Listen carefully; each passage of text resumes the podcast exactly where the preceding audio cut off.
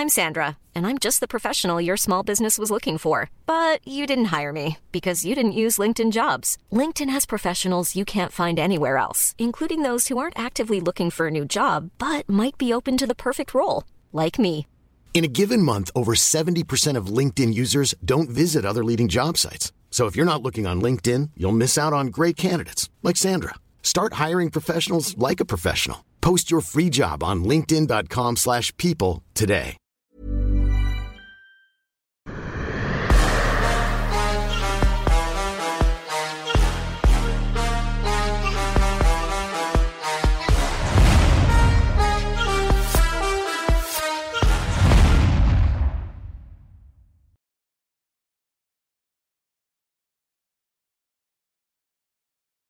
Bonjour à toutes et à tous, bienvenue dans King and G.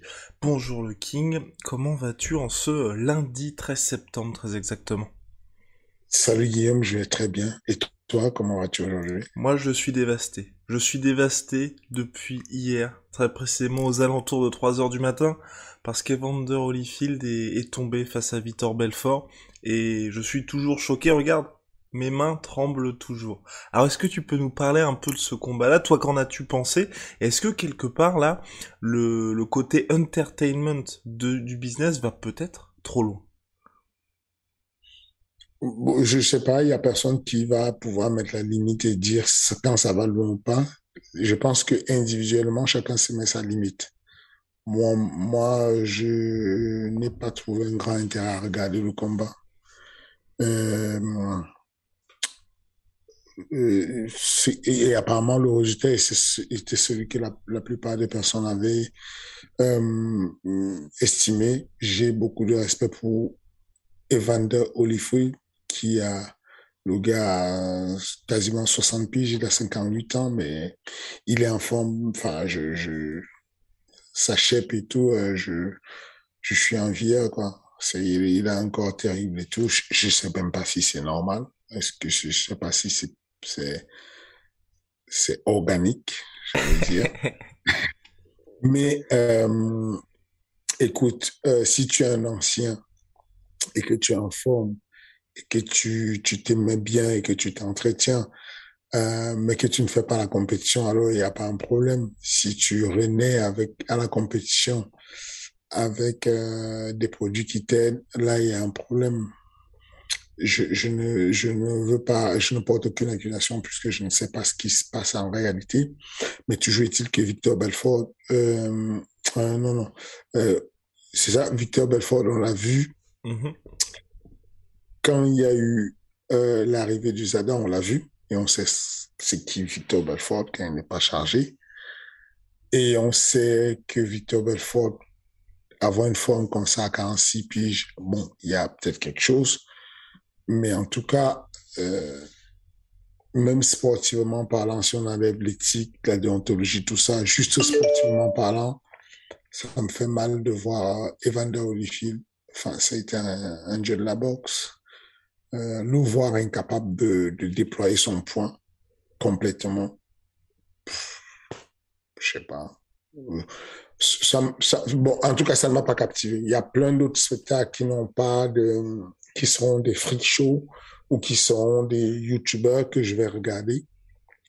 Quand je vois les, quand je vois Jack Paul, je me dis, bon, le gars, ça va, il, il est jeune, il, a la pêche. Sportivement, tu peux le modifier, tu peux, euh, tu peux, tu peux faire que ça avance, tu peux voir un progrès, tu peux voir la combativité, tu peux voir, voilà, il a la pêche, il est jeune. Euh, quand je vois les anciens, je j'ai plus de mal avec les anciens qui, qui font ce jeu-là. Je, je, je, galère à comprendre un peu le, le, le, principe des, des anciens, de, de voir Tito Ortiz qui essaie de mettre des coups comme un débutant qui ne réussit pas et qui va se manger un crochet de d'Anderson Silva, bon, ça me fait chier. Après, après, encore une fois de plus, la réalité économique est là. C'est que finalement, ils, euh, ils, se prennent des sous qu'ils n'auraient pas pris en combattant parce que comment, la cote a baissé drastiquement et les sous qui se faisaient à l'UFC ne peuvent plus se les faire, donc ils essaient de trouver un moyen. Euh, bon, je, je comprends. je, je, mais encore une fois plus, ça, ça, m'a pas captivé. Je n'ai pas regardé. J'ai vu les résultats après. J'ai été, voilà quoi, j'ai été intéressé par les résultats plus tard, mais j'ai pas regardé. Donc, j'imagine que ça veut dire que c'était ça ma limite. Et concernant justement Anderson Silva, donc qui s'est imposé contre Tito Ortiz, lui, il y a pas mal de gens, à la différence de Victor Belfort et Vander Holyfield, qui trouve qu'il se passe quelque chose avec Anderson Silva et même certains qui disent qu'il aurait peut-être dû commencer en boxe anglaise plus tôt. Oui, je pense que ça a toujours été un bon, boxeur. Anderson, il, est en mode Matrix et quand tu étais en mode Matrix à l'UFC, quand tu sors de l'UFC et que tu tombes sur des anciens, ils ont beau être boxe, ils ont beau avoir été boxeurs, le, le, style de combat de d'Anderson Silva a toujours été sur la, la vista, le coup d'œil. Euh, il s'est toujours entraîné sur la boxe, même si les gens pensent que c'est un débutant en boxe, mais sa manière de boxer a toujours été d'être une seconde en avance, de pouvoir euh, battre l'autre de vitesse, de pouvoir donc, si tu veux, il, il, il, il, restait pas mal. Il lui restait, euh, il lui restait pas mal. Et euh, et je comprends. Et, et, je comprends que les gens puissent avoir un, un intérêt dessus. Euh, les gens se mettent à bouquer même, c'est-à-dire qu'on le voit tout de suite avec euh, Jack Paul ou son frère ou euh, je sais pas. Mais en tout cas, euh, je pense que oui, je, pourrais regarder Anderson Silva contre Jack Paul. Ça, pourrait ça pourrait me plaire parce que euh, Anderson Silva, il y a quelque chose où bon, le gars ancien, il, il, il a, il n'a pas encore 50 ans et en plus, euh, il tient encore bien la route. Euh, les gestes techniques sont encore propres.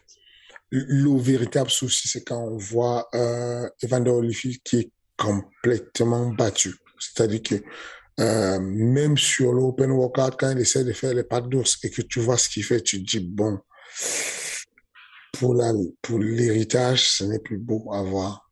Et, bon, Anderson Silva, ça va, il y a encore quelques petits trucs à faire qui vont, en fonction des match-ups qu'il va faire, ça pourrait aider, ça pourra faire plaisir aux gens ou pas.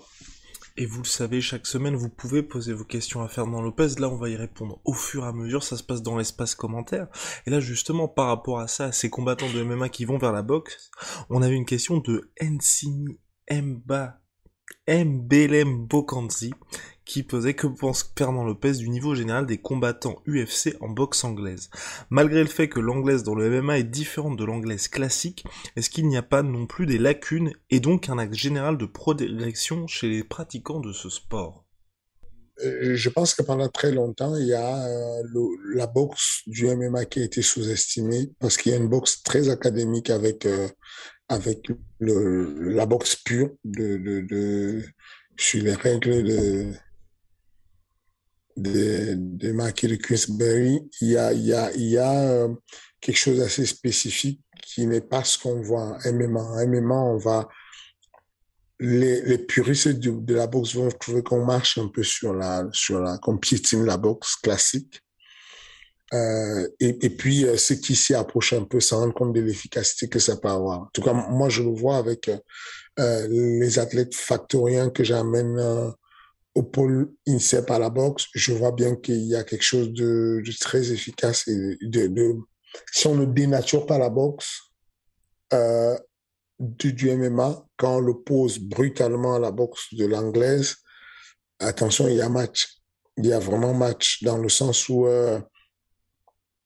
les, les, déplacements qui sont très conventionnels de la boxe anglaise, euh, quand tu les rends non conventionnels et que tu bouges n'importe comment, avec euh, des avec des, non simplement le classique de la boxe qui est les déplacements antéro-postérieurs plus les déplacements latéraux quand tu rajoutes des euh, des combinaisons de déplacements à Z des, des jeux où tu n'as même pas ta garde en général ça complique la vie à à, à, la boxe anglaise ce que je veux dire c'est qu'au début quand j'ai quand j'ai arrivé avec ces gars là sur le pole box j'avais ce complexe-là de me dire, bon, il faut, il faut, que je leur demande, notamment quand il a fait son premier combat de boxe anglaise à Singapour.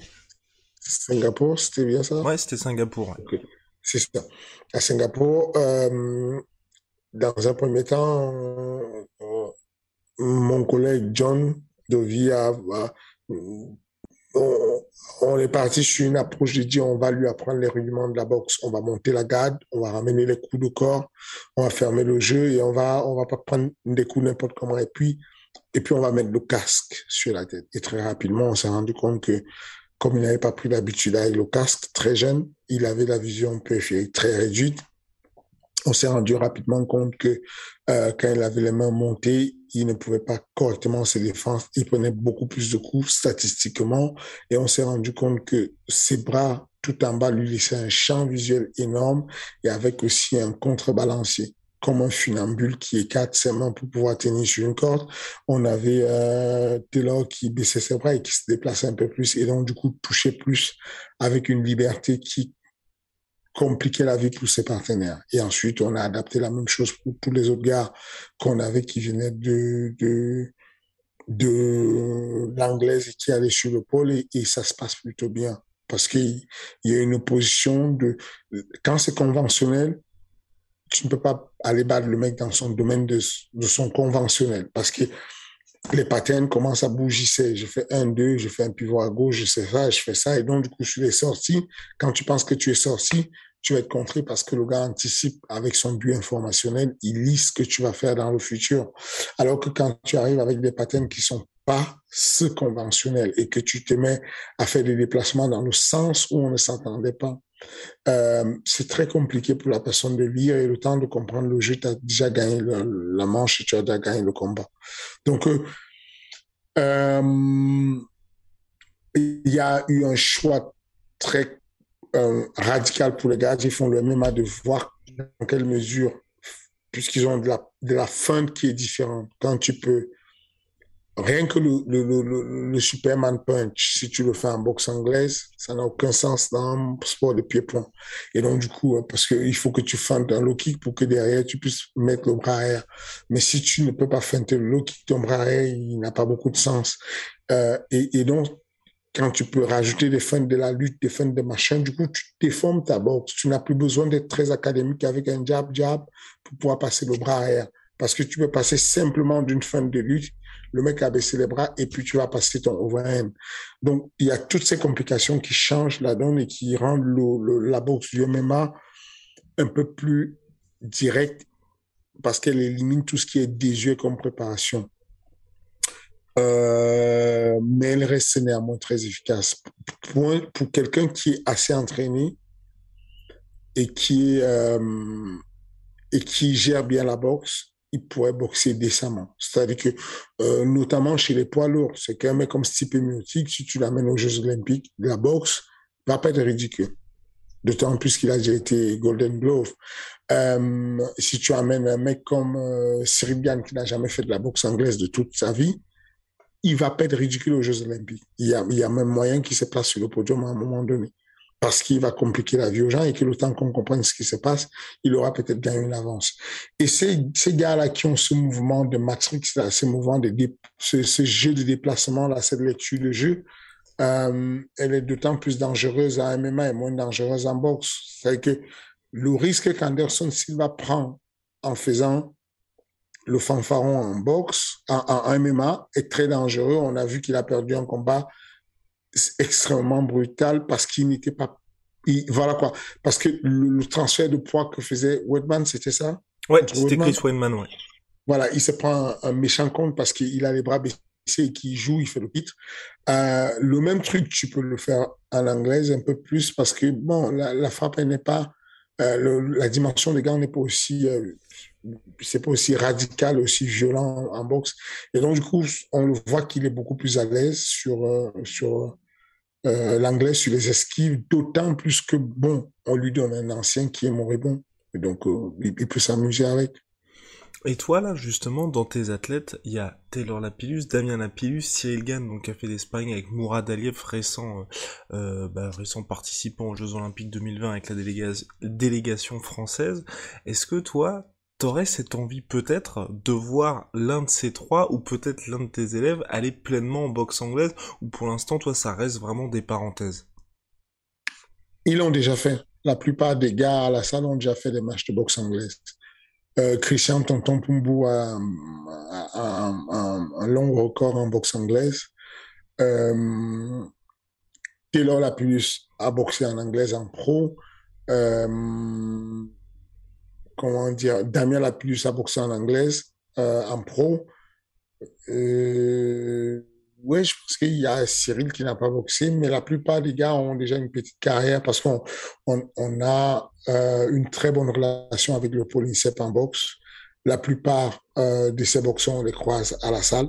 Certains sont même je, me rappelle très tôt, il y a encore quelques, que, il y a encore quelques années, Tavares, qui était encore pour le lycée en boxe et tout, c'était un ami de quartier à Aulnay de, de, de, de, Taylor, de Damien, de, de, d'Arnold Kero, et donc il traînait toujours à la salle. On a, toujours eu des gars qui étaient de la boxe anglaise, qui traînaient à la salle et qui élevaient le niveau. On, a eu euh, Donald chez les poids lourds qui venait souvent mettre les gars à la salle. On a eu beaucoup de, de, de, de bons niveaux qui passaient à la salle, comme Mourad Aliyev, comme Soeb, comme dont, on a à OMMA Factory cette culture. Enfin, faut comprendre que le, le quand, quand j'ai ouvert la salle MMA Factory. Ça s'appelait encore CrossFight à l'époque. Le premier entraîneur de boxe anglaise pendant deux ans était le, l'entraîneur, le, le, responsable, le manager des entraîneurs de l'équipe de France, John Dovey. Donc, euh, donc, si tu veux, très rapidement, on a été injecté, enfin, plein pot de, de, du style boxe anglaise à la salle purement euh, et, euh, donc voilà. Ok, ok, bien. On va avancer là maintenant avec le gros sujet du jour, donc c'est le Caucase en MMA, et vous le savez, là vous avez la chance d'avoir un, un expert, et deux, quand même, quelqu'un qui fait un travail de hype machine comme personne en France, et j'ai presque envie de dire sur le continent, parce que là on est le 13. D'ici quelques heures, il y a Nasruddin Nasruddinov qui sera main event au Contender Series. Fernand vous en parle depuis un certain temps, il est invaincu en carrière, ancien champion d'une énorme organisation. Alors est-ce que, un, tu peux nous parler un petit peu lui, à quoi peut-on s'attendre pour ce, on va dire, ce passage avant, normalement si tout se passe bien, avant l'UFC, et puis ensuite on verra un petit peu tes relations avec les combattants du Caucase, et on a l'impression qu'il y en a de plus en plus qui arrivent au MMA Factory. Euh, ouais, mardi, euh, Nasruddin Nasruddinov va affronter Jolton, un jeune Brésilien qui est d'ailleurs managé par un ami, euh, Thiago. Euh, et euh, attention, le match est compliqué, c'est pas si simple que ça. Le, Brésilien est solide, euh, il est ultra agressif, il a terminé tous ses combats au premier round, il est violent, voilà. Et puis, Nasruddin Nassoudine a quand même euh, neuf combats, neuf victoires. C'est pas anodin.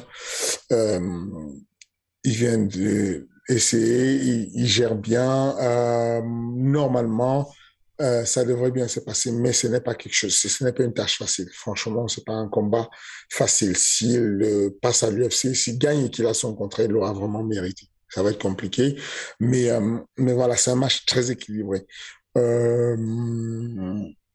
Je suis, euh, je suis, euh, comment dire, je suis meurtri de ne pas être avec lui. J'aurais bien voulu être là-bas avec lui. Malheureusement, j'ai pas mal enchaîné ces derniers temps et, et, et je ne pouvais pas. Je ne pouvais pas, d'autant plus qu'il y en a beaucoup qui vont euh, démarrer le, le, le camp là. La semaine prochaine, on, on, on, passe à une vitesse supérieure avec, euh, avec son homonyme Nassoudine Imavov euh, entre-temps, il y a sur place à la salle Gadzi qui va faire le contender le 26 octobre prochain, toujours face à un Brésilien, Janse Silva.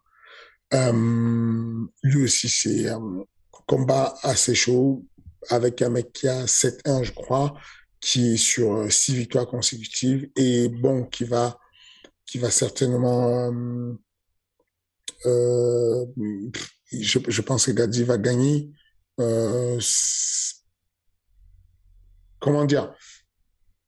Je, je, je, oui, je, je, je constate de plus en plus qu'il y a une bonne impression qu'on a du côté du Caucase, du côté de la Russie et du Caucase. Les journalistes russes euh, C'est grâce à Nassourdine ou euh...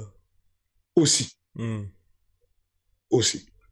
Il, il, il, refuse de l'entendre. Je lui ai dit ça l'autre jour parce que il y a, on a reçu récemment à la salle euh, l'un des, euh, l'un des responsables de, de, de salles de sport euh, en, en, en, Russie et dans le, euh, dans le Caucase qui a une quarantaine de salles de sport et -hmm. qui est venu jusqu'à Paris pour faire une alliance avec euh, l'OMMA Factory euh, pour pouvoir envoyer un peu plus de gars vers nous et pouvoir discuter avec nous comment nous aussi on pourrait aller là-bas. Il souhaitait que, il souhaitait que j'y aille le plus tôt possible euh, pour pour des stages, pour euh, bref une collaboration longue et, et, et pérenne.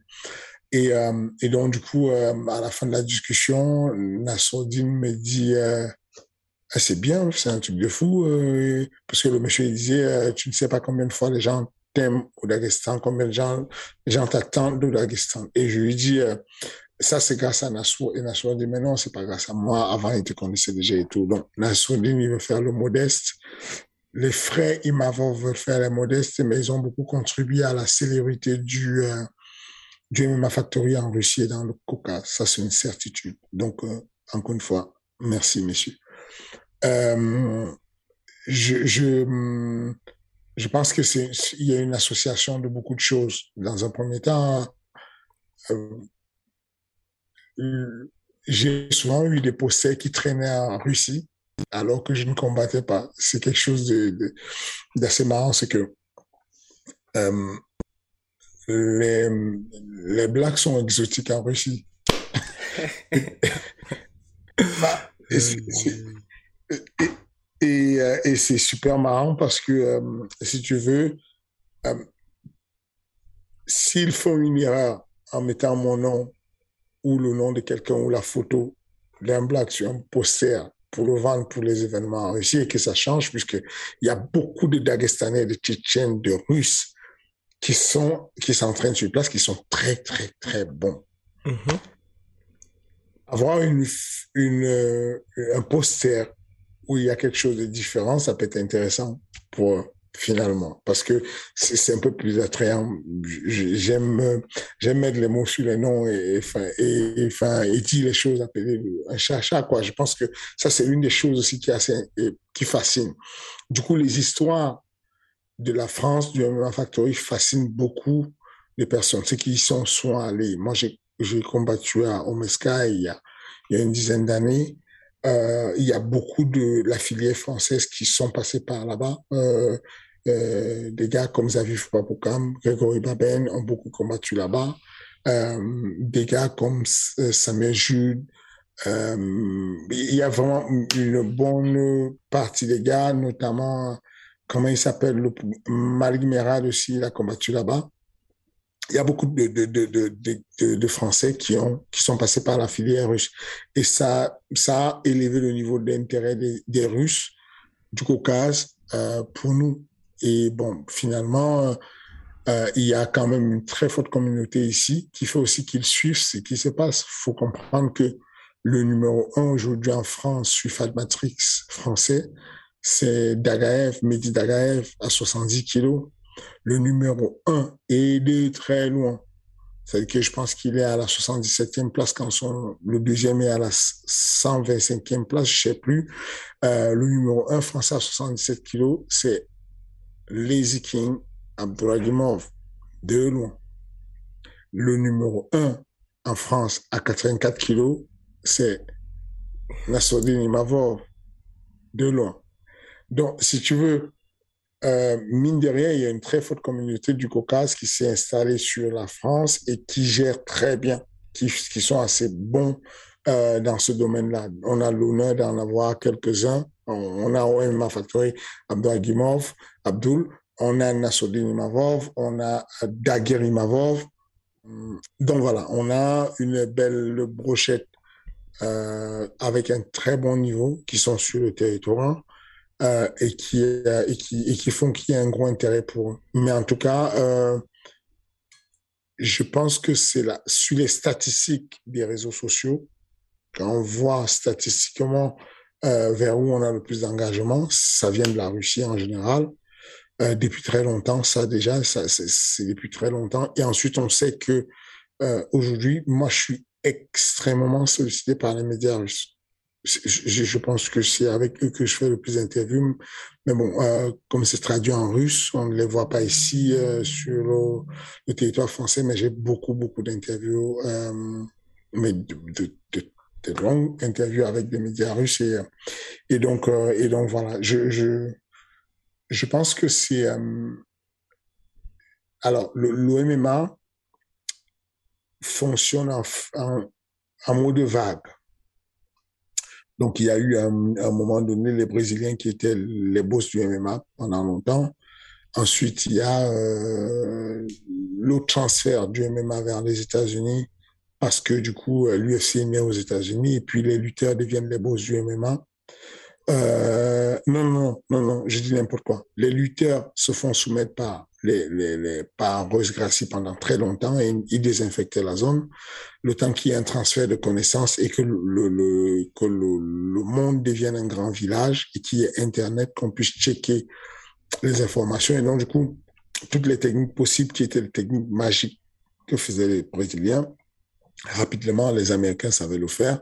Et surtout, il y avait une grosse hémorragie de, des cerveaux euh, du Brésil vers les États-Unis pour une meilleure vie. Donc, du coup, ils allaient là-bas enseigner le jiu brésilien pour pas grand-chose. Et très rapidement, on a eu des très bons Américains qui devenaient très forts en jiu brésilien. Et donc, ça a nivelé le niveau. Euh, excusez-moi pour la, la tautologie. Et, et, et, et, et donc, et donc euh, du coup, on, on avait plus ce, ce, truc de delta de dire ils sont très forts en judo, en, en judo brésilien, et on va pas pouvoir les mettre. À partir de ce moment, il y a eu un gros équilibre. Ensuite, euh, les strikers, à un moment donné, ont repris la main avec la précision, euh, avec le timing, comme des gars comme Conor McGregor. Euh, ensuite, les lutteurs sont revenus et ont repris la main avec Khabib et, et et je pense que ça va souvent changer comme ça, des, des, secteurs en fonction de la discipline. Ce qui est bien avec le Coca, c'est que ils sont à la fois euh, très relâchés physiquement pour devenir de très bons boxeurs et très puissants physiquement pour devenir de très bons lutteurs.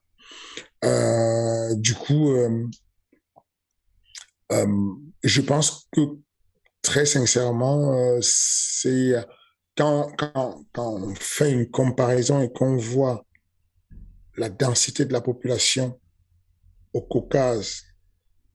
Et on voit euh, le nombre de personnes sur l'élite du MMA, c'est que si on parle à l'UFC et qu'on se met à citer le nombre de gars bons comme Islam Makachev, comme Ankalaev, comme euh, c'est vraiment il y a y a il y en a pas mal attention, il y a un fléau auquel il faut faire attention, qui est leur point fort et souvent leur point faible psychologiquement. C'est pour ça aussi que je sais comment travailler avec. Petit à petit, j'ai appris à, comprendre comment il fonctionne. Euh, le point fort qui est euh, la fierté, euh, le fait d'être des mâles dominants systématiquement et de ne pas perdre un seul une seule minute de un round de combat, quel que soit le type de combat, peut se retourner contre eux et les rendre vulnérables parce que euh, cette volonté de ne pas de ne pas perdre et cette volonté de ne pas demander de l'aide fait que des fois euh, il y en a qui qui luttent euh, pour pour ne pas laisser surgir les émotions et les émotions n'existent pas. C'est de la faiblesse c'est péché c'est pas bon les émotions. Mais du coup comme on les renfuit, on, on, des fois on renfuit avec des fois des, des, éléments qui auraient pu aider pour la stabilisation de la performance sportive. C'est-à-dire que, mine de rien, les émotions ont, une, un, ont un gros impact sur la, la, la, performance sportive et le fait d'avoir, de ne pas vouloir perdre nous met dans une situation de fragilité parce qu'on est, on, est déterminé à, à euh, certains caucasiens combattent pour ne pas perdre au lieu de combattre pour gagner. C'est-à-dire que le, la, la, fluence, le, comment dire, la pression sociale fait qu'on ne perd pas quand on est en caucasien.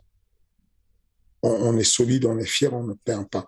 Et ce détail-là fait que euh, les enjeux deviennent décuplés. Non seulement tu as tes enjeux de la vie qui sont que si tu gagnes, bah, tu commences à, tu continues à monter les, rangs sociaux et donc du coup, euh, tu peux avoir un pouvoir d'achat, tu peux avoir, tu peux pérenniser ton emploi. Donc, ce sont des enjeux quand même assez colossaux, y compris la, fierté de pouvoir euh, faire quelque chose de ta vie.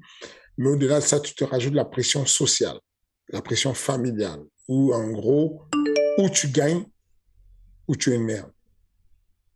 Et, donc, il faut faire attention à ça et savoir comment canaliser ça et comment les aider à, vivre avec cette réalité sociale et culturelle. Et là, on a ce véritable takeover, en tout cas on a l'impression d'avoir ce takeover en France, comme tu l'as dit également à l'UFC. Est-ce que pour toi c'est quelque chose là qui est dans le temps, l'année 2021, l'année 2020, ça va être pour eux, ou est-ce que tu vois que ça peut potentiellement durer? Ça peut durer, encore une fois ça peut durer, mais combien de temps, je sais pas, ça peut durer, mais ça finit un jour. en tout cas, ça bascule un jour. On a eu, on a connu le Brésil qui avait euh, huit ceintures à l'UFC et puis on a connu le Brésil qui n'avait plus une ceinture à l'UFC. S'il n'y avait pas Amanda Nunes, il n'y avait plus de Brésilien avec une ceinture à l'UFC. Donc euh, il y a ces, ces, ces vagues-là où, euh, il y a quelqu'un qui est un champion et, et il se passe un certain temps pour qu'on comprenne comment le battre. Et quand on a fini par comprendre comment le battre, bon, on adapte ça. Enfin, il y a encore quelques temps, la polonaise Joanna Jizewski, on ne savait pas par quel bout tenir. Enfin, quand on te disait que tu, tu vas affronter Joanna Jizewski championne, tu ne savais pas tu commençais par quoi? Parce que c'était, elle était imbattable. Elle avait affronté, euh, euh, comment elle s'appelle, euh, la championne olympique de, non, la vice-championne olympique de lutte. Euh, mm, mm, mm, Parce qu'il y, a eu des victoires contre Carla Esparza. C'est ça. Voilà. Elle avait affronté Carla Esparza euh, pour, sa, pour, son, pour le titre mondial euh, des, des, des Et ça a été une catastrophe pour Esparza. Elle a, elle a elle a, elle a mis une pression continue, elle a battu complètement avec des sprawls, des sprawls en coup de coude, quoi. Enfin, elle sprawlait en mettant des coups de coude et elle battait Esparza complètement. Et donc, il s'est passé un moment où on disait, personne ne peut la battre. Il n'y a pas de solution, on ne peut pas la battre, c'est pas possible. Et puis finalement, un jour, c'est arrivé, euh, on, s'est mis à la battre continuellement parce que euh, parce que Rose Namajunas avait créé euh, la, la, la cuirasse et avait compris comment la battre parce que voilà donc je, pense que euh, on a connu John Jones qui était intouchable, invincible et puis on a connu des matchs où on s'est dit oh, il n'est pas passé loin là Gustafsson euh, Gustafsson a failli lui faire euh, tu vois on a commencé à voir des choses qui se passaient qui étaient pas loin de voilà et donc tôt ou tard, on finit par trouver la solution pour battre la personne. Mais là, aujourd'hui, euh, alors, ce qui est bien avec le Dagestan, comme je t'ai dit, c'est que il n'y a pas une approche où tu as dit, bon, les Brésiliens étaient bons au sol. Non. Ils deviennent de plus en plus complets d'ailleurs, et on a des Charles Oliveira qui arrivent qui sont archi complets. Bah, c'est la même chose avec le Dagestan. C'est que euh, les gars en général, euh, Islam Makachev, il tourne avec toi et si c'est compliqué en lutte, euh, tu vas prendre un high kick. Si c'est compliqué, un high kick, il va changer de niveau. Nassoudine, il tourne avec toi. Il va te sortir une anglaise de fou. tu vas te dire, bon, je vais lutter, ça, je, vais me mettre confortable. Et quand tu vas, tu vas changer de niveau, tu vas voir qu'il lutte beaucoup. Et maintenant, il, est beaucoup plus intelligent et il sait utiliser sa lutte à bon escient, ne pas gaspiller les cartouches sur la lutte. Donc, du coup, ça change tout. En Karaev, tu vas tourner avec, euh, c'est pas, il n'y a pas un véritable domaine où tu vas battre en Karaev, quoi. Faut pas penser que tu vas lui marcher dessus. Donc, ça prend un peu plus de temps de trouver la solution pour, ces problèmes-là. Mais,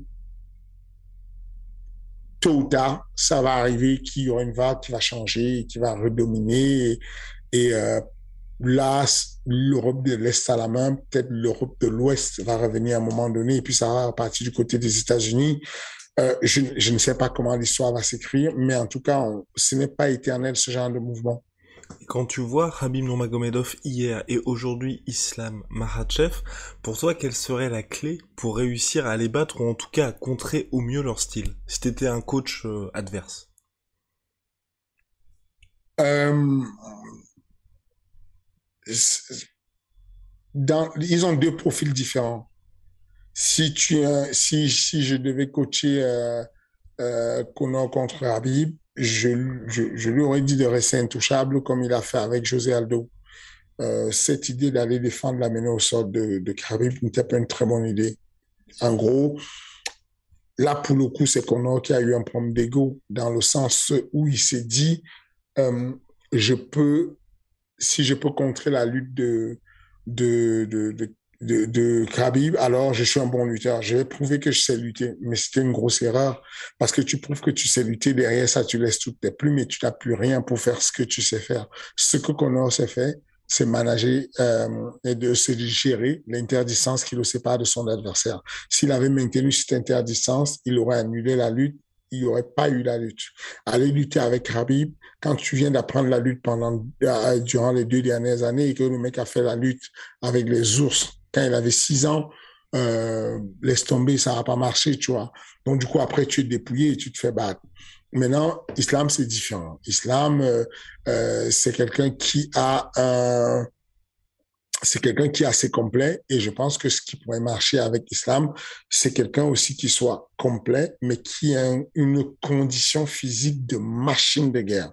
En gros, ce qu'il faudrait, quand on voit ce que Thiago Moses a fait avec euh, Islam Arachev, tu te dis, OK, si tu mets à Thiago Moses le cardio et la condition physique de malade, quand il est capable de faire tomber Islam Makhachev et de prendre son dos, vu le niveau et les titres qu'il a, on peut s'imaginer qu'il va mettre une certaine pression pour finaliser et gagner. La, la, méthode de battre euh, Islam Makhachev n'est pas du tout la même chose comment battre Habib à son époque. Euh, je pense que quand tu es un mec archi complet et qui est technicien, euh, ce qui te reste à faire, c'est de faire le technicien, mais ultra puissant physiquement. Il faut un mec qui ait un cardio à toute épreuve, une condition physique à toute épreuve pour marcher sur un chef et lui apporter un niveau de technicité qu'il n'a pas encore vu, mais avec une grosse pression et dans la durée. Et ce gars-là existe euh, pour toi? Dans ce gars-là existe chez les lightweight actuellement? À, mon avis, Michael Chandler, bien entraîné, pourrait compliquer la vie à Islam Makhachev, euh, mais il devrait quand même faire attention au sol. C'est-à-dire que hmm. techniquement, il est bien en boxe, il est bien en anglaise, mais je pense pas que son sol puisse matcher avec Islam pendant longtemps.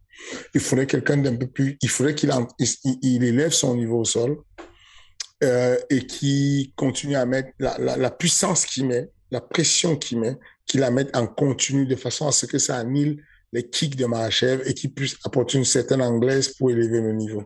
Il faut, il faut, il faut un, il faut quelqu'un qui va mettre de la pression. Il faut euh, pas un brawler. Il faut un, un, un swammer, pas un slogger. Il faut un mélange de slogger swammer pour pouvoir aller chercher ça. Et aujourd'hui, toi, de toute cette, euh, on va dire, euh, de tous ces Dagestanais, de tous ces combattants du Caucase, lequel t'impressionne le plus? Même si on a tellement que ce soit au Bellator ou même à l'UFC euh...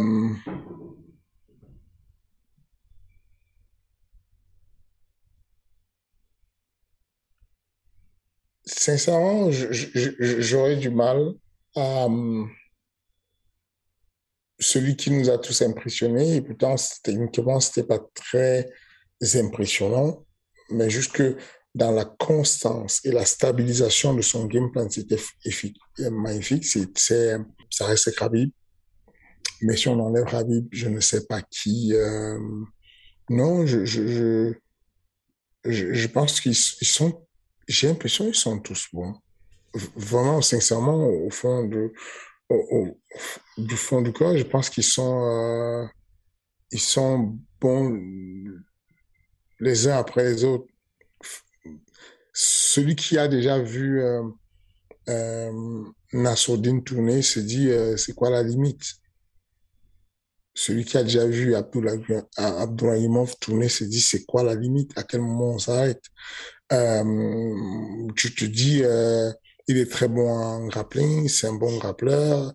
Abdul et puis il te sont un high kick venu de nulle part. Il te complique la vie. Et du coup, tu te mets à réfléchir différemment. Euh, je pense qu'ils ont, ils ont, euh, moi, ils m'impressionnent, ils m'impressionnent en général. Et puis, et puis même, encore une fois plus, le parcours de, de est archi impressionnant. Euh, Islam, euh, je pense qu'il est encore jeune et qu'il va, il va élever son niveau parce que ce qu'il m'a montré récemment contre Moses m'a un peu réduit la hype sur lui alors que je, je, je m'étais dit que c'est un train, c'est, il va pas s'arrêter. Euh, mais encore une fois de plus, on peut pas juger un mec sur un combat. Euh, je, je n'ai pas un qui sort complètement du lot en ce moment. J'ai des, des j'ai un groupe de personnes assez efficaces, euh, assez complet, Hiring for your small business? If you're not looking for professionals on LinkedIn, you're looking in the wrong place. That's like looking for your car keys in a fish tank. LinkedIn helps you hire professionals you can't find anywhere else, even those who aren't actively searching for a new job but might be open to the perfect role. In a given month, over 70% of LinkedIn users don't even visit other leading job sites. So start looking in the right place. With LinkedIn, you can hire professionals like a professional. Post your free job on linkedin.com slash people today.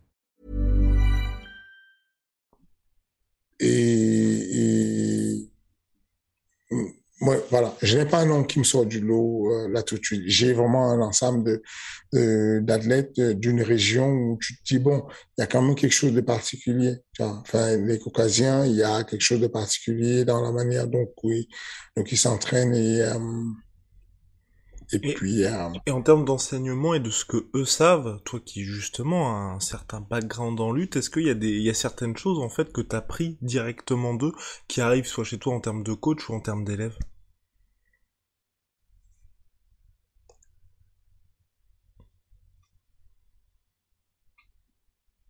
C'est plus une, une, une attitude exemplaire sur euh, certains domaines. Attention, ils sont pas parfaits. Il y a des domaines où ça ne va pas. Mais en termes de, de, de, persévérance, euh, en termes d'assiduité à l'entraînement, en termes de, de, détermination, ce sont des points communs. C'est fin, euh, les Tchétchènes, les Dagestanais euh, euh, ont en général les mêmes points. Je, vais même y ajouter euh, quelques-uns qui ne sont pas du Caucase, mais qui sont russophones. Euh, les, Moldaves, par exemple, sont des acharnés du boulot. J'ai eu à la salle Yuri Bejenari, qui a fait champion du monde amateur de MMA. J'ai eu un côté là-bas. Ce sont des mecs euh, assez acharnés du boulot. C'est que euh, ils, ont un point commun. Le seul point commun qu'ils ont avec euh, le Caucase, c'est qu'ils sont russophones, mais ils sont euh, ils sont plutôt de, l'Europe de l'Ouest. Mais ils, ont ce truc-là en commun. Très acharné du boulot, très assidu au boulot et, et puis euh, et, puis peu distrait par ce qui se passe autour. Je pense que c'est des choses qui, sont assez intéressantes à apprendre, à copier, qui peuvent nous aider. J'ai des bonnes, relations avec euh, des, entraîneurs russes euh, et euh, j'observe ce qui se fait. J'ai beaucoup des techniques et des méthodes que j'aime pas la philosophie sportive elle-même. La, la, la, la philosophie sportive est, très rude. Euh, mais la technique en elle-même, il y a des techniques qui sont assez, qui sont des mélanges de, de tu sens qu'il y a de, des choses venues du sambo, des choses qui ont été mélangées avec du JJB. La manière dont ils font le grappling est assez spécifique. C'est plutôt efficace. Euh, et, donc, euh, ce sont des choses qui sont assez intéressantes. Moi, je les observe et j'apprends de mes élèves euh, sur des, techniques très, très spécifiques. C'est que je vais avoir un souci. Imaginons, je suis en train de faire un sparring, je suis en train d'entraîner un des mégas à faire un sparring, mais j'utilise l'un des caucasiens comme sparring. Je veux résoudre un problème pour mon élève qui, lui, est européen. Et très rapidement, je me casse la tête et j'essaie de trouver la solution à, lui donner cette technique pour qu'il la capte. Et, le jeune caucasien va dire, est-ce que tu penses, je peux monter, je peux? Et je dis, vas-y, vas-y, fais-moi voir. Et il va proposer une technique et tu dis, wow, c'est pas quelque chose de conventionnel, mais c'est quelque chose d'efficace qu'il a appris quelque part qui lui permet de résoudre ce problème. Et, donc, du coup, ça te fait quelque chose de plus dans ton répertoire technique et dans ton couteau suisse les Caucasiens viennent au MMA Factory et est-ce que les Factoriens pourraient peut-être aller dans des, on va dire, des gyms partenaires et où s'entraîner par exemple dans les montagnes du Daguestan? Est-ce que pour toi justement quand il y avait Habib qui faisait ses entraînements pendant 2-3 mois dans les montagnes, on était plus dans quelque chose qui était de la communication plutôt quelque chose de réel? Et où toi tu te dis là c'est quelque chose qui est intéressant justement de faire ces stages là ou au contraire il y a des choses différentes qui peuvent être applicables directement en Ile-de-France on va le faire, c'est déjà programmé. On, a un départ qui est prévu bientôt euh, pour Moscou d'abord, de façon à ce qu'on, puisqu'on y va en groupe, avec un, il y a un groupe de facteurs qui va aller à Moscou dans un dans un, gym partenaire. Et euh, et, l'idée c'est euh, de d'échanger, de, voir ce que ça donne. Je je ne suis pas persuadé que je, pense que ça plus du côté de la cohésion d'équipe. Je pense qu'aller dans un environnement qui est nouveau pour toi pour la première fois est difficile. Je pense que tu en tires bénéfice en tant qu'un athlète la deuxième, la troisième, la quatrième fois parce que tu commences à t'adapter. Je pense que le temps d'adaptation dans les montagnes du Caucase, euh, ça, ça peut être compliqué et perturbateur pour la performance sportive. Mais pour la cohésion d'équipe, ça peut être bien d'aller découvrir, ça peut être bien de découvrir de nouvelles méthodes, ça peut être bien de prendre de nouvelles techniques pour les ramener euh, sur l'île de France et pouvoir travailler dessus.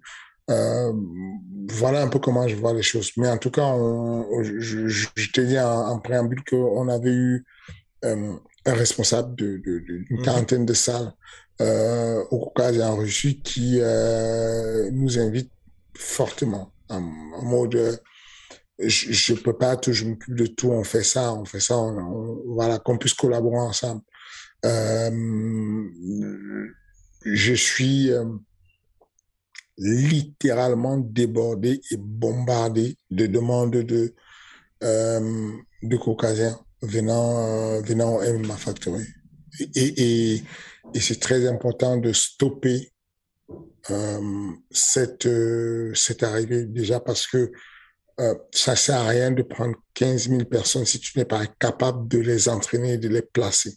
Mm-hmm. Donc, du coup, euh, je, fais très attention à, à ce qu'on a comme limite de, de, de, de, de compétences. Aujourd'hui, le management factory a une certaine limite en termes de... On, on a une dizaine de personnes qui travaillent avec euh, trois personnes qui travaillent visiblement et puis il y a, il y a sept personnes dans l'homme qu'on ne connaît pas mais qui travaillent activement pour le management factory.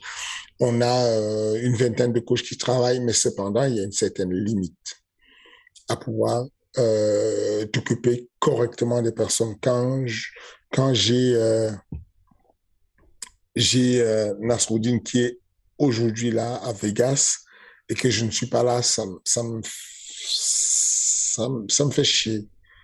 Parce que, que j'ai, peut-être je, je, c'est certainement pas vrai, mais j'ai toujours l'impression que si je suis là, je vais donner quelque chose de plus parce que, euh, parce que j'y tiens, parce que je regarde, parce que j'observe, parce que mine de rien, le métier, ça te donne de l'expertise quand tu as fait ça plusieurs fois. Et heureusement, on est bien entouré, on, on a des, des contacts, dont là, il a un coach euh, qui est sur place, qui vit à Denver dans le Colorado, qui est euh, qui est un Russe qui parle parfaitement anglais et qui travaille avec nous, qui est parti le rejoindre à Vegas et ensuite il y a Rizvan, un autre coach qui lui venait coacher quelqu'un pour la semaine prochaine à, à, sur l'UFC, qu'on a aussi mis dans le corner pour qu'il puisse être à la fois russophone et anglophone. Donc, euh, il est bien entouré. On a fait ce qu'il fallait pour qu'il soit entouré. Mais quand même, ça me gêne parce que si j'y vais, euh, je ne démarre pas euh, le camp d'entraînement de Gadzi qui va combattre le 26. Donc, de la même manière que j'ai fait le camp d'entraînement de Nasrudinov et qu'il est parti, j'aimerais faire le camp d'entraînement de Gazi, qu'il aille se combattre. J'aimerais de la, j'aimerais maintenir le camp d'entraînement de Nassourdine et maintenir et démarrer le camp d'entraînement de Cyril. Donc, si on en fait trop, même si j'ai de la très bonne euh, délégation et que j'ai des gens qui travaillent très bien, faut pas non plus euh, perdre la qualité de travail au, au, au, faut pas prendre le volume au détriment de la qualité de travail. Donc, ça fait que je, je, je ce matin, j'ai reçu une liste de neuf personnes euh, du, du Caucase, des tueurs, des 22-0, des 19-1, des 17. Je, je, je, je sais pas quoi en faire. En gros, c'est simple.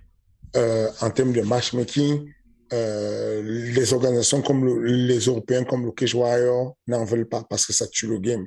Ils arrivent, ils ont des réseaux sociaux pas très forts parce qu'ils ne communiquent pas assez et ils vont tabasser des mecs qui sont censés rentrer à l'UFC, tuer le game alors qu'il a des gars qui vendent la place à Liverpool, qui vendent des places à Londres, donc c'est mort. La même chose en Allemagne. Euh, la même chose euh, au Bref, c'est pareil. Le Bref, ils ont quelques gars qui placés, ils ont l'équipe de Khabib qui collabore avec eux, qui sont placés. Et donc, c'est archi compliqué de placer. Euh, L'UFC aujourd'hui, pour placer un mec, les gens ne se pas compte de ce qui se passe. Pour placer un Russe ou un Caucasien sur l'UFC en ce moment, c'est une gymnastique. C'est l'exercice le plus dur qui m'est arrivé, qui m'était donné de, de, faire. C'est-à-dire que réussir à placer Gazi et, et, euh, et ça a été quelque chose de épuisant. C'est simple. Pour pouvoir entrer aux États-Unis, et aller combattre aux États-Unis, il faut ce qu'on appelle le P1 visa, donc un visa de travail. Le visa de travail, pour le faire, c'est archi compliqué. Donc, nous, on le fait nous-mêmes par notre avocat du Management Factory qui est aux États-Unis et qui va travailler dessus pour pouvoir anticiper sur certains visas. Mais du coup, quand ils sont caucasiens, l'UFC n'en veut pas parce que c'est très compliqué de les sortir. C'est-à-dire que le combat entre Cyril et Volkov pour que Volkov puisse entrer aux États-Unis il, et qu'on puisse lui faire son visa. Il a dû aller au, au, Kyrgyzstan faire le visa parce que Moscou était fermé. Moscou a refusé et il a fallu qu'il sorte et qu'il aille dans un pays voisin. Ensuite, quand nous, on a appris ça, Nasrudinov qui était sur place et qui en avait marre d'être sur place voulait aller retrouver sa famille euh, au Daghestan, notamment sa femme qui attendait un bébé. Il est rentré au Daghestan dans l'espoir que les avocats de l'UFC puissent instruire son dossier et lui prendre un rendez-vous pour l'interview de visa à Moscou ou alors au Kyrgyzstan, au Daghestan, ou enfin au, à un pays frontalier, je sais plus, l'un des l'un des pays du, du bloc euh, des Balkans, qui pourrait l'accepter comme invité pour prendre le visa. Il arrive sur place, il fait une semaine et là, j'ai la réponse de l'UFC qui me dit il faut absolument que Nassourdinov revienne sur Paris parce qu'au Daghestan, en Russie, à Moscou, il n'aura pas de visa. Les motifs impérieux ne marchent pas, ils ont tout fermé, ils ont tout bloqué. Le Kyrgyzstan dit si tu n'as pas euh, euh, fait un mois au Kyrgyzstan, tu n'as pas, tu n'as pas le droit d'être prioritaire sur les personnes qui iront à l'ambassade parce qu'ils ont un petit ambassade. Donc, du coup, on le fait revenir à Paris. On fait des dossiers administratifs incroyables pour justifier le fait qu'il doit s'entraîner ici et que c'est important qu'il s'entraîne ici. Et quand il a fait plus de dix jours sur le territoire français, à ce moment-là, et seulement à ce moment, on va demander un rendez-vous à l'ambassade. L'ambassade va donner rendez-vous en 2022. Fin 2022 pour lui. C'est un visa, c'est demande, c'est un rendez-vous normal. Ensuite, on va demander à Homeland Security, une, un peu une partie de la Maison Blanche, qui va envoyer un waiver.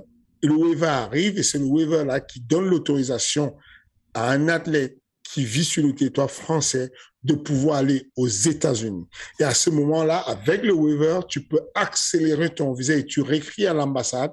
C'est un attorney qui doit le faire, un avocat qui va réécrire à l'ambassade pour dire, OK, on m'a donné un rendez-vous pour décembre 2022. Mais vu l'urgence du fait que je vais combattre tel jour, tel jour, tel jour dans la société UFC, machin, j'ai besoin de venir à l'ambassade maintenant pour mon visa. Et à ce moment, il va aller à l'ambassade, il va faire son visa. On va attendre euh, euh, encore une semaine et ensuite, il va récupérer son passeport et il va pouvoir voyager pour les États-Unis. C'est la croix et la bannière. C'est une tannée incroyable. Donc, le même système vient de commencer pour Gadi on a commencé encore le même protocole, la même chose.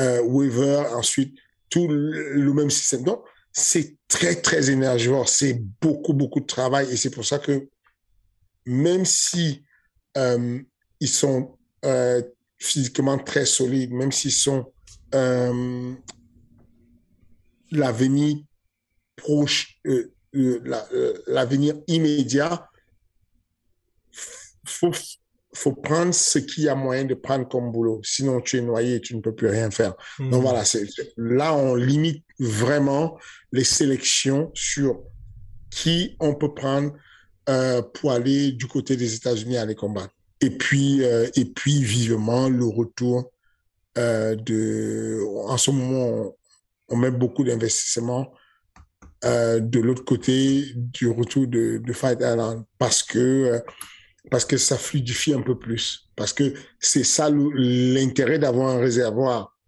Euh, Aujourd'hui, on a un bon réservoir qui dépasse, euh, qui, dépasse euh, la quarantaine de, de, de, de, caucasiens de très bon niveau. C'est-à-dire que ceux qu'on manage, qui sont ici, ceux qui sont aux États-Unis, ceux qui sont en Russie, on en a une quarantaine. Et, et, et en gros, pour nous, le seul espoir de fluidifier la circulation, c'est avec Abu Dhabi. Parce que quand il y a des combats sur Fight Island, il n'y a pas besoin de visa pour y aller.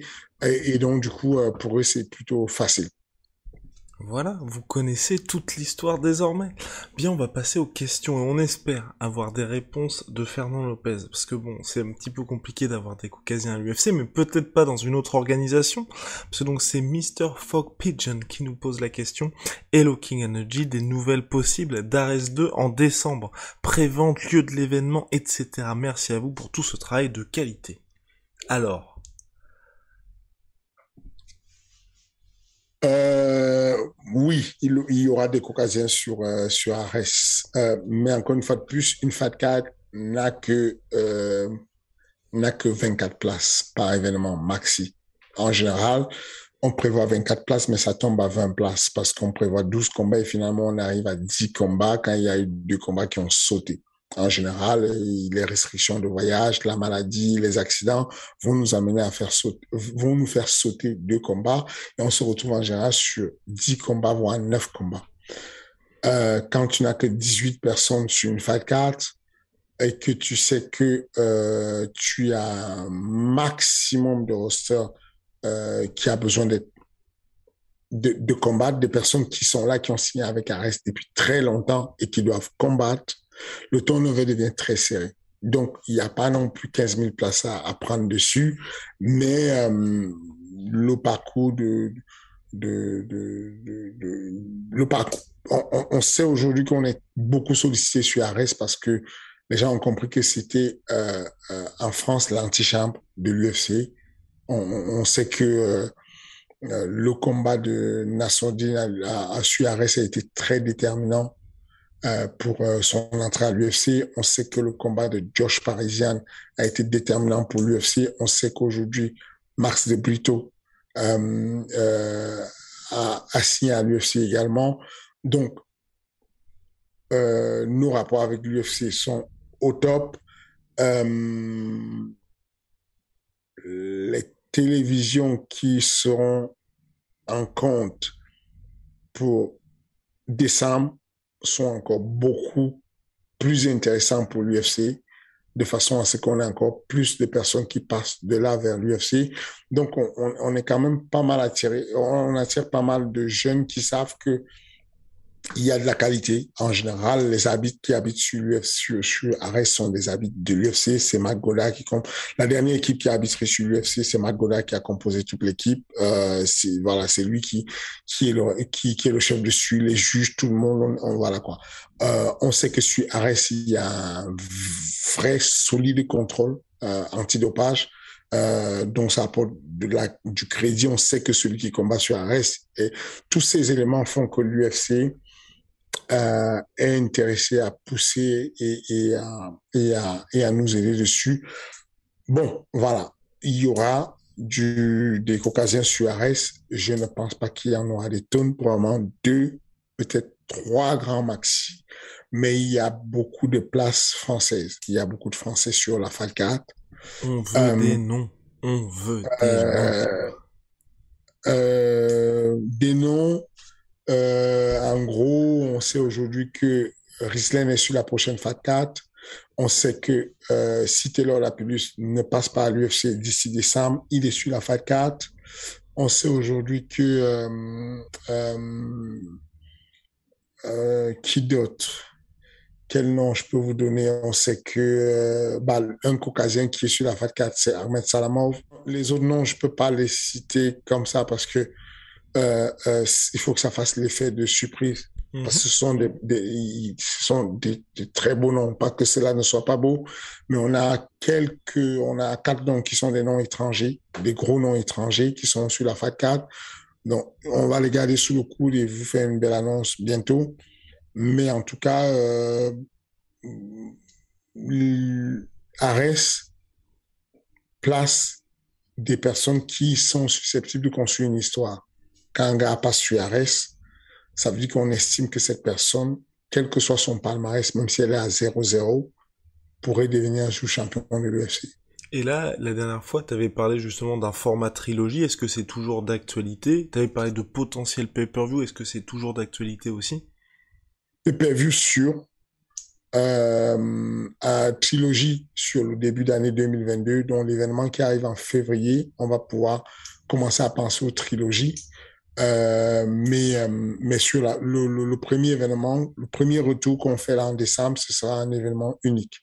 Et là, au niveau du positionnement, on va dire, là, tu, la volonté, c'est quoi? C'est d'être vraiment une espèce de pépite grandeur nature de l'UFC où il y a tous les espoirs de demain qui vont combattre à Arès, où il y a aussi une part un petit peu de, on va dire, de champions déjà établis, où c'est vraiment pour les prospects. C'est pour les prospects essentiellement. Et ensuite, il va avoir toujours en tête d'affiche quelque chose qui peut attirer euh, le, le, la télévision. Donc, on est obligé en, en tête d'affiche de, de, mettre des personnes qui ont déjà une certaine notoriété pour pouvoir pour venir attirer. Et puis, en, en, en, en cœur de carte, au milieu des cartes, on va mettre des personnes qui sont le futur, qui vont faire qu'on puisse euh, raconter une histoire sur ARS. C'est très intéressant de, de pouvoir euh, raconter euh, une histoire sur ces personnes qui sont passées par RS et qui sont devenues euh, incontournables dans le monde du MMA pour une certaine période. Ok, bien, on va avancer. Maintenant, dernière question. Euh, bonjour Fernand, je m'intéresse énormément à la préparation mentale pour les athlètes et les sportifs de haut niveau. J'aimerais m'orienter vers ça, notamment dans le monde du MMA que j'apprécie particulièrement. Que penses-tu de la place des préparateurs mentaux et de la préparation mentale dans le sport de haut niveau et surtout dans le MMA Incontournable. Euh, de, manière simple, incontournable. Aujourd'hui, euh, les athlètes, je ne les prépare même pas parce qu'ils ont des grosses échéances. Que les mecs ici euh, au MMA Factory, euh, n'hésitez pas tout de suite, je le dis, parce qu'il y a certains qui ont signé mais qui n'ont pas encore de préparateur mental parce qu'ils ne le savent pas ou parce qu'ils ne le désirent pas. Mais n'hésitez pas tout de suite à à construire votre mental. De la même manière que vous vous entraînez musculairement pour la prophylaxie, pour la prévention des blessures, pour euh, bah de la même manière, je vous conseille fortement de renforcer votre cerveau avant qu'il ne soit trop tard. Parce qu'au moment où les émotions arrivent et vous envahissent et vous font perdre la main, euh, c'est trop tard. mais vous êtes un être humain, ça peut arriver. Donc, euh, je recommande qu'aussitôt qu'on passe sur le haut niveau, comme je comme on a, allez regarder l'avant-dernier épisode King and the G où on parle de la construction de carrière de 4 ans à 44 ans. Euh, vous allez remarquer que on vous parle là-dessus euh, à partir de, de 20 ans, on peut commencer à faire de la préparation mentale. Pas, pas avant de manière très accrue. Ce que j'essaie de dire par là, c'est que quand j'ai des jeunes ados de 15 ans, de 16 ans, je vais leur donner des conseils, je vais donner de la même manière que quand j'ai 11 ans, je fais de l'éducation pour l'entraînement de force, avec de la force au poids du corps, avec des pompes, avec des squats, avec, euh, avec la barre de balai qui est vide pour que je donne de l'éducation sur la théophilie, de la même manière que quand je parle de préparation mentale, un ado, je ne vais pas le surcharger tout de suite avec des problèmes de préparation mentale, des points d'ancrage positif et des points d'ancrage négatif. Je vais juste lui donner des consignes assez brèves qui pourront l'aider à se canaliser. De, de, de, S'il est très tempéré, très énervé, je vais essayer de le canaliser pour que ça redescende à lui, apportant des paroles assez simples, assez calmes. S'il est très calme, je vais essayer de le rebooster, l'exciter un peu plus, mais, je ne vais pas lui donner une grosse préparation mentale avec des sciences de préparation mentale. Et donc, quand je passe sur le haut niveau, c'est le moment de le faire. Attachez-vous, approchez-vous d'un préparateur mental et euh, c'est primordial. C'est ça. L'accident arrive sans prévenir. C'est primordial. Un jour, vous vous retrouvez face à un adversaire et vous êtes incapable d'envoyer un coup et vous dites, mais qu'est-ce qui m'arrive? Je n'arrive pas, je peux pas pousser, j'arrive pas, je peux pas. Et voilà. Et donc, c'est en amont qu'il faut travailler dessus. C'est en amont qu'il faut détecter ce qui se passe. S'il y a quelque chose qui se passe, euh, des, des, des gars comme euh, euh, Hall mm-hmm. Pensaient qu'il n'avait pas de problème jusqu'à ce qu'ils entrent à l'UFC, jusqu'à ce qu'ils gagnent et qu'ils qu choquent Dana White. Et puis un jour, c'est devenu un parcours en dents de Un coup, il gagne, un coup, il perd. Un coup, il gagne. Et il le dit, je, je, je n'arrive pas à m'aider. Je n'arrive pas à m'aider. Je, je, je suis, euh, je suis perdu. Il y a des moments où je suis dans le vide complet. Je n'arrive pas à performer. Et puis d'autres fois où je ne pense pas, je viens, je performe. Euh, Khalil rentré à l'UFC. Il est, récemment, il a fait une performance dingue. Mais Khalil, euh, quand on lui pose la question à l'interview, alors comment tu te sens, comment, et, tu sens qu'il est fragile. Il dit, je, je, je suis arrivé avec euh, l'intention de juste ne pas penser combattre. Parce que j'en ai marre de penser. Dès que je pense, je me fatigue le cerveau tout seul. Euh, je, je, je, me fais des nœuds et je ne m'en sors pas.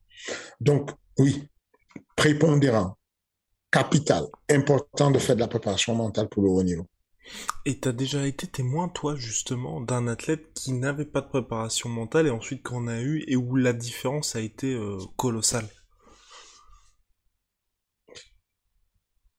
Francis Et donc, il n'y a pas eu de préparation jusqu'à? Euh, Francis a systématiquement refusé la préparation mentale.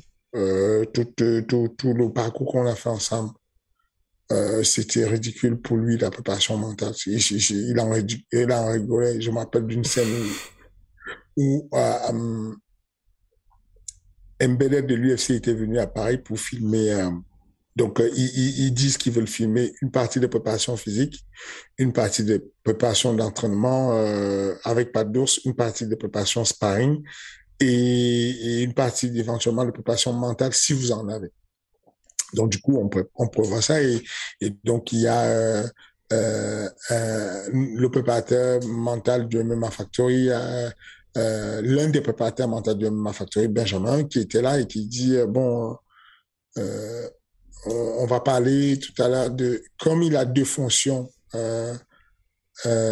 Benjamin Baou, et L'une de ses fonctions, c'est professeur d'anglais parce qu'il a bossé pour l'UFC pendant des années et qu'il sait enseigner l'anglais pour le combat. L'autre fonction, c'est la préparation mentale. Euh, et donc, effectivement, il n'avait pas encore fait de séance de préparation mentale avec Francis. Mais je me suis dit, comme il y avait la télévision, j'allais peut-être pousser Francis à faire de la préparation mentale, à discuter avec lui.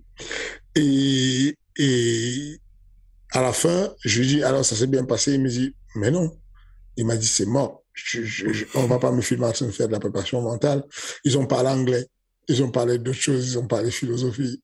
Mais voilà, il a, vraiment refusé. Euh, il n'a pas, pas, pas aimé ça alors que, euh,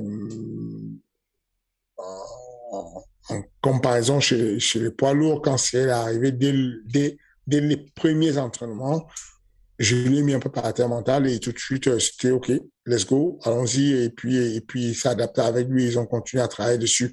Donc, euh, je, profite d'ailleurs pour saluer le préparateur mental à qui on le donne parce qu'on a assez de force, c'est Ousmane, euh, un ancien de l'INSEP en taekwondo qui, s'est formé en préparation mentale, qui est devenu un bon. Donc, merci Ousmane pour les services rendus. Et, et, et, en, et en gros, à la suite de la deuxième défaite à l'UFC de Francis, donc après Derrick Lewis, quand il fausse et qu'il n'arrive pas à combattre du tout, quand il revient à Paris pour discuter avec moi comment éventuellement l'entraîner, parce que du coup, il devait aller en Chine pour affronter Curtis Blade. C'était le bon plan de l'UFC pour le dégager. À ce moment, il pose la question à Tino euh, Martin Otto euh, en disant tu m'as parlé d'un psychologue à l'INSEP, à l'INSEP et tout qui peut m'aider. Est-ce que tu peux me trouver le contact et tout? Et donc Tino va venir me demander est-ce que tu n'as pas mieux que le gars de l'INSEP qui est un psychologue et qui est est-ce que tu n'as pas un, un, un coach mental? Bref, c'est à partir de ce moment que Francis commence à avoir un psychologue et un, un préparateur mental et, et euh, je ne sais pas quantifier combien de fois ça a aidé. Toujours est-il que euh, on, a fait un combat euh, magnifique en Chine. Il a gagné Curtis très rapidement. Et à la suite de ça, je, ne sais pas s'il le fait toujours ou pas, mais en tout cas, euh, les, déclarations de Kamaro Ousmane et de, et de son coach prouvent que l'aspect émotionnel était très important dans le sens où euh, les consignes principales qu'a donné Ousmane Kamaro étaient calme-toi, concentre-toi, reste calme. Les consignes que le coach disait a, a plus évoqué étaient plus de l'ordre émotionnel. Donc, euh, oui, j'ai beaucoup d'élèves qui euh, sont réfractaires à la préparation mentale. Heureusement, ce n'est pas la majorité, mais beaucoup d'élèves qui en sont réfractaires et c'est dommage alors que c'est extrêmement important, comme vous l'avez vu désormais. Bien, euh, mon cher Fernand, c'est terminé pour cette semaine. On se retrouve... Non. Ben si, ben si, déjà, c'est terminé pour King Energy. On se retrouve la semaine prochaine avec, je l'espère, en tout cas toujours des questions aussi pertinentes. Ça se passe dans l'espace commentaire. Donc King Energy disponible sur YouTube, mais aussi sur toutes les plateformes de podcast. On nous pose encore chaque semaine la question. Donc ce n'est pas sur la sueur, c'est sur King Energy directement. Vous tapez King Energy sur iTunes, sur Spotify, sur Deezer, et vous retrouverez toutes les émissions directement disponible sur votre portable ou là où vous écoutez vos podcasts. Voilà. Donc euh, Fernand, on se dit à la semaine prochaine. Puis voilà. Hein. Salut les gars, merci beaucoup. N'oubliez pas, un pouce bleu, un clic, des abonnements. Ça ne mange pas de pain, c'est super rapide. Ça va prendre deux secondes, deux petites secondes et vous avez de bons contenus. Let's go.